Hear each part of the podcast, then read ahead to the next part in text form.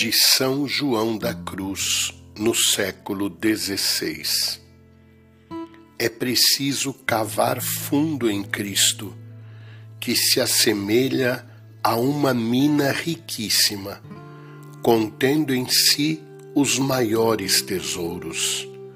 Nela, por mais que alguém cave em profundidade, nunca encontra fim ou termo.